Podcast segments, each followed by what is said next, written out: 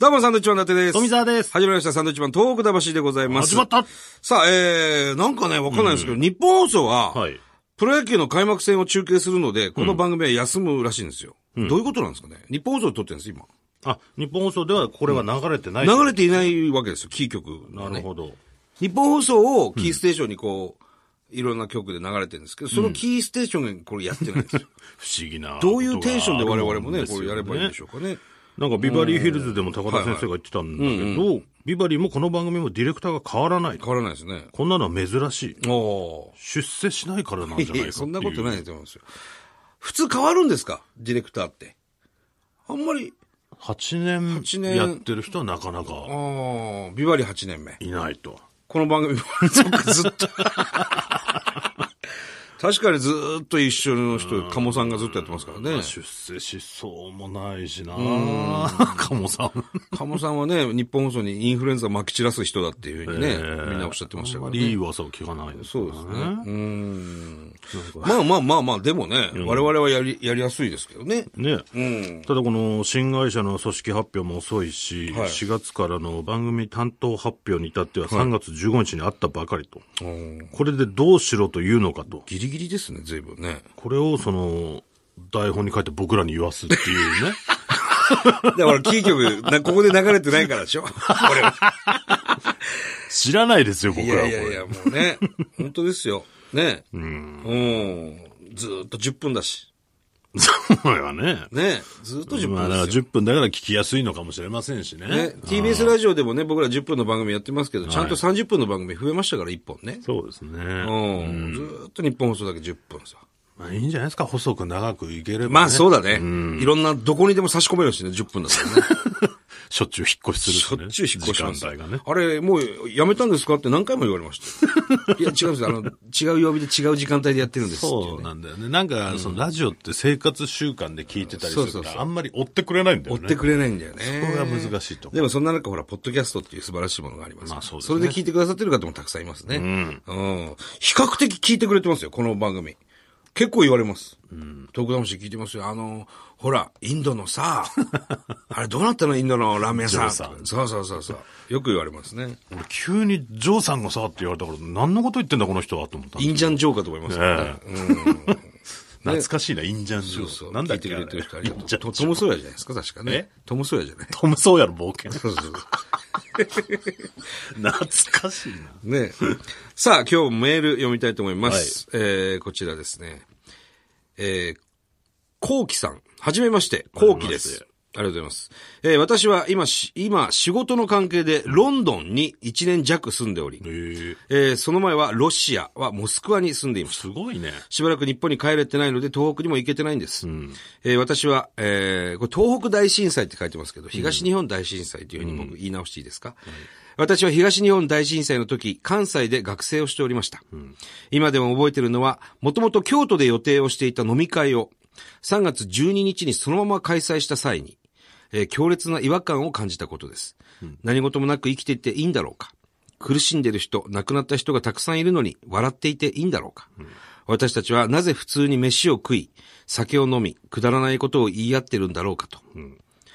大学院に進んだ私は、ボランティア活動や大学院での震災復興活動に参加しましたが、その後卒業し、仕事や日々の多忙さに負け、東北のことを思い出す余裕を持てないまま、海外に出てしまいました。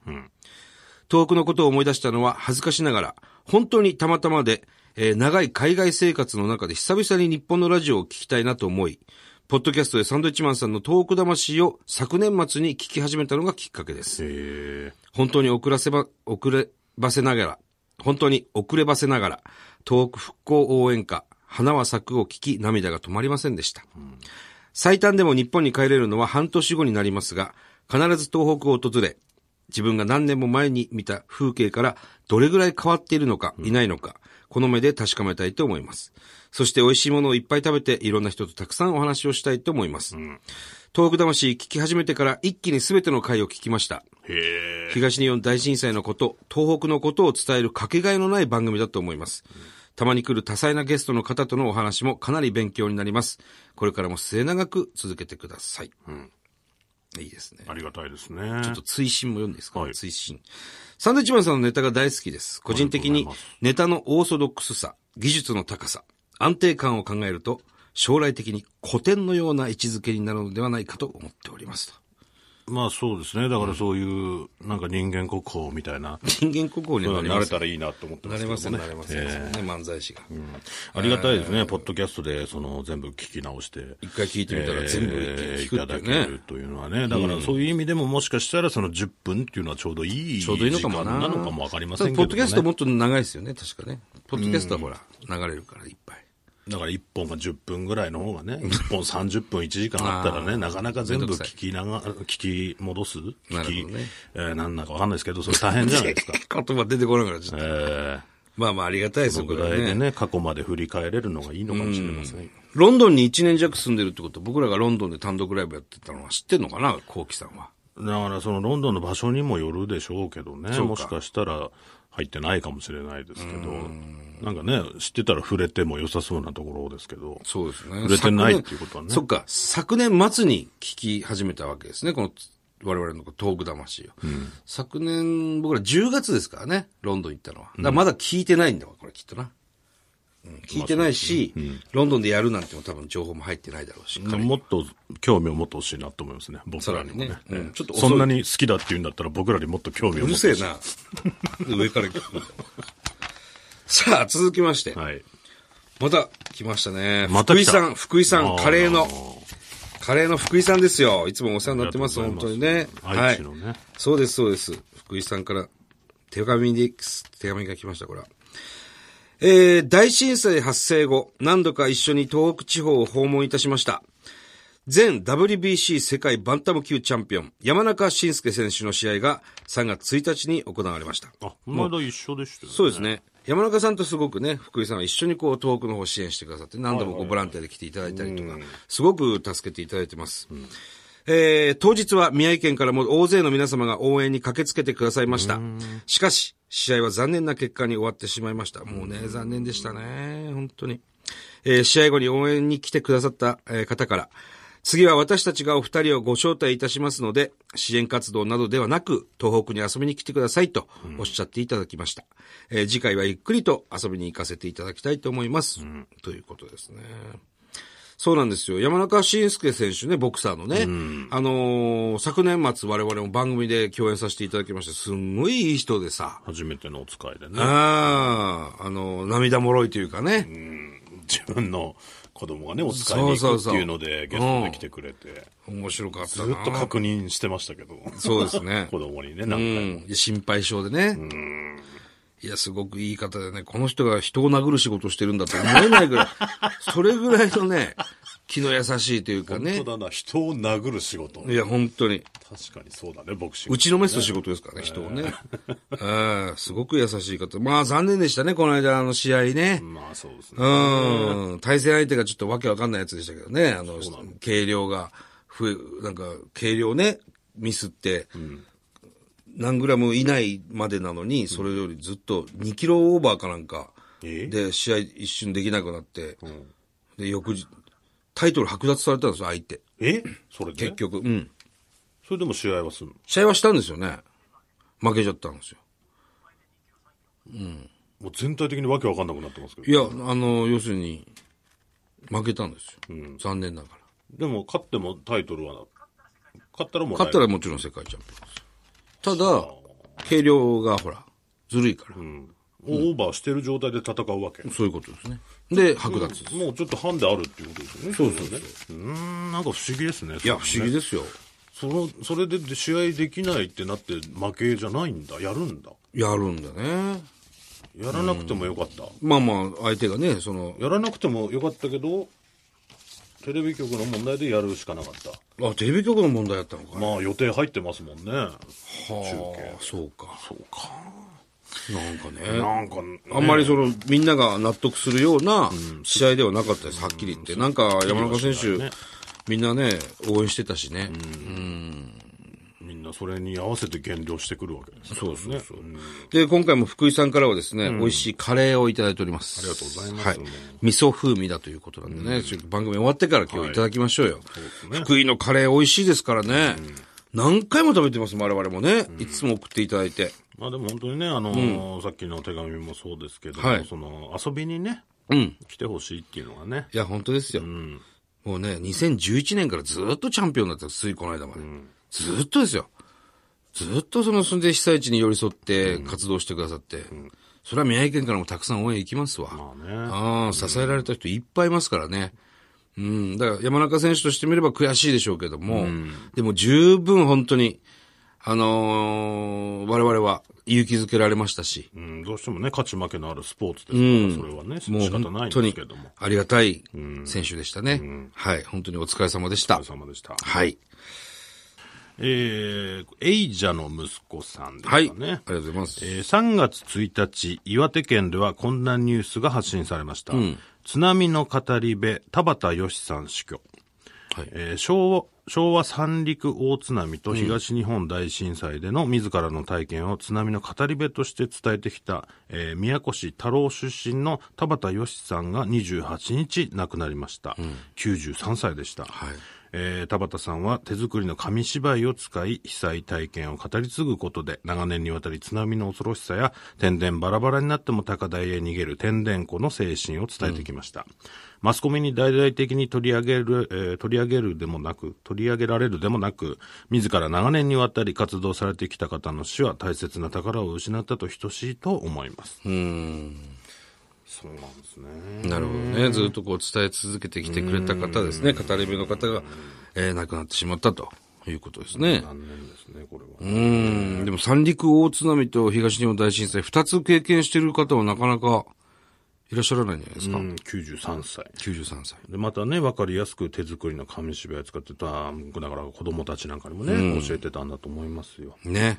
いや、だからね、その震災を知らない子供たちももういい、ね、7歳になるわけですから。小学生になるわけですからそうね。そうそう。去年から新しく入学してる子供たちはもう震災を知らないんですよね。そうそうそう。これからですよね。だから、だんだん薄くなっていってしまいますし、ねどう教えていくのかっていう問題がね、そうですねこれからまた出てくるんじゃないですか。うん。まあ我々の子供もそうですよ。ね、今年7歳になりますからね。うんそうですね。伝えないといけないおお父さんたちがこういうことやってるっていうのをさ、広めていかなくちゃいけないっていうのもちゃんと子供たちにも伝えないといけないね。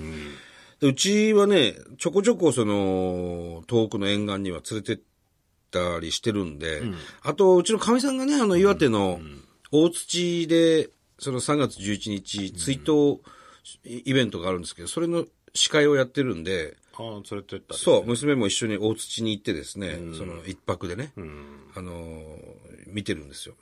うん。まあ、うちは旅行がてらとかね、ここにも津波来たんだよとか教えたりしてますけど、やっぱりね、ちょっと映像見せようとすると怖いから嫌だってなるほどね。うん。津波、津波って言ってましたけどね、私ね、小さい頃ね。ね、教えていくのもね、難しいですけども、教え方ですね。教え方だと思いああ、なんかあったらちゃんと逃げるんだよというところ、まあ特に沿岸に住んでる方々はね、子供たちにもちゃんと教えていかないといけませんね。親大人が経験したことをね。そうですね、こういう、だから、津波天然光なんていうのはね、他の地域がだからあるのかどうかがちょっとわからないですけども、すごくいい教えだと思うんでね、ぜひ、いろんな地域でやってほしいなと思いますけどね。そうだな。まあ、日本列島っていうのはもう、すべてね、海に囲まれてるわけですから、その東日本大震災のような大津波がどこで来てもおかしくないらしいんですよ。だその時に、ちゃんとその東日本大震災があってね、あのーその時の話をよく聞いてれば、津波天然光、天然光ってどういうことなのかな、えもう地震が来たら、点でバラバラに逃げるんだよと、誰かを助けに行くとか、誰かを待って一緒に逃げるとか、そういうことではなく、もう、上で会おうと、高台で会おうっていう約束をもうあらかじめして、もう一人一人ばバラバラに逃げましょうということですからね。もうだから本当にこういうのって子供の頃から教えてないと身につかないじゃないですか。そうそうそうそう大人になってから言われても、まあまあまあとは言ってもさ、ね。みたいななっちゃうからんいやいや、そんな来るっつってもさ、そんな、ここまで来ねえだろみたいな。そうそうそうそう、るありますからね。来なかったら来なかったでいいじゃん。とりあえず逃げましょうということですからね。それでか、ね、岩手県の釜石の子供たちは、誰も被害なかったわけですね。かな釜石の奇跡と言われているね。うん。津波天然湖っていうのを小さい頃からずっと教わっていたから、みんな助かったんですよっていう話もちゃんとありますのでね。はい。逃げてください。ね、なんかあったら逃げましょう。はいそういう番組です、皆さん。ね。いいですか、こういう番組 で。ちゃんと聞いてくださいね。もう一枚。こはい。もう一枚じゃあ、メール行きましょうか。ちらがですね、はい韓国から、ほう。えー、ミンさんさんですかね。ありがとうございますえ。ー私は韓国に住んでいる韓国人で34歳の男性の会社員でミンさんと申します。ミンさん。はい。 1年前くらいから日本語を勉強しています、えー日本の文化が好きで頑張ってますけれどもやっぱり難しいですね、はい偶然べんえー勉強してた中、偶然にポッドキャストでサンドイッチマンのトーク魂を見つけました。何の話をされていてそんなに笑ってるかと気になるんですけど、まだ30%ぐらいしか聞こえないんですから、はいちょっともどかしいですね。はあ、はでもいつかサンドイッチマンさんの番組を聞いて笑えるように頑張ります。機会があったらサンドイッチマンさんとお話ししたいでへすえ。お元気に。あ、あら。すごいね。 1年でね、こんなでもちゃんと日本語で書いてきてくれてますよ。日本語の30%ぐらいしか伝わってないってことですね。まあだからラジオ聞いててもまだ3割ぐらいしか3割ぐらいしかわんねえな。なんで笑ってんだろうな、とはははかはなるいほうど感じなんでしょうね。ええー、そうなんだ。でも上手に文章書きますね。そうですおね。ー、すごいじゃん。だから、ある種こういう僕らの番組なんかが日本語の勉強のテキストとして聞いてくれてるたりするわけでしょまあ、らしいけどね。うん、だから、ちゃんとやんなきゃなって思いますけいや、本当ですよ。本当だよ。で、あの、ちゃんと次回もゲストいますから。ど。あら、ゲスト来るんですゲストがですね、えー、アキラ100%。お盆のお盆芸でおなじみの。 R1 チャンピオン。はい。なんで、なんかプレゼントもらいました。もうお盆しかねえだおろ。盆しかないね。お盆か蝶ネクタイぐらいしかない。そうですね。もらえんのかななんかプレゼントを欲しがってもしょうがないか。アキラ100%のラジオってどうなんでしょうね。目で感じる芸じゃん。考えるあれでもないしね。かん感じる。感じる芸ネタですからうねん。まあなんか東北にもね、ゆかりがあるというふうに聞いておりますので。あそうですかええ、そういったところもちょっと聞いていければなと。まあ忙しい中ね、来てくれますんでね、なんかもらえたらもらいましょう。もらいましょうかね。はい、お楽しみに。